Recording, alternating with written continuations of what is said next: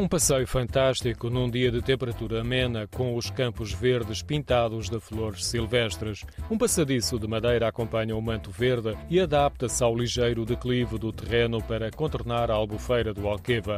O percurso não é grande, são cerca de 700 metros entre a Aldeia da Luz e o Ancoradouro. Quando da minha visita, o ancorador estava numa pequena ilha rodeada de água límpida que cobria a vegetação rasteira. No acesso à ilha, o passadiço atravessava um braço de água do lago, mas nem sempre é assim. Até mesmo o nível da água.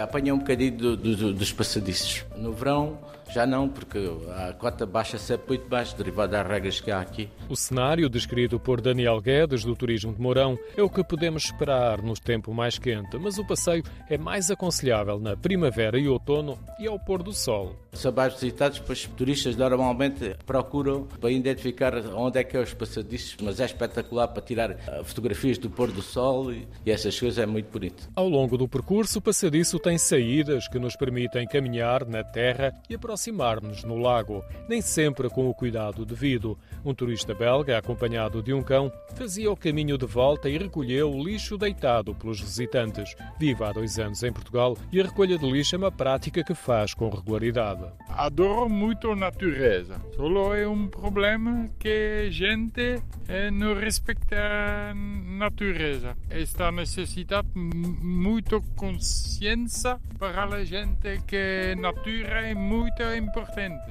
Vivo solo e adoro uh, andar por uh, apanhar todo o lixo. Adoro uh, todo barragem. E para mim é necessidade água, terra, de, de ler terra, água, ar e um horizonte aberto. Vemos uma imensidão de água da Albufeira que contorna terrenos onde por vezes se vêem casas agrícolas. Mais perceptível é o casario da Aldeia da Luz, em particular o campanário da Igreja de Nossa Senhora da Luz. Mais próximo destaca-se o conjunto de construções de Monte dos Pássaros. Fica em frente da estrada entre Mourão e a antiga Aldeia da Luz, que ficou submersa pela albufeira da barragem.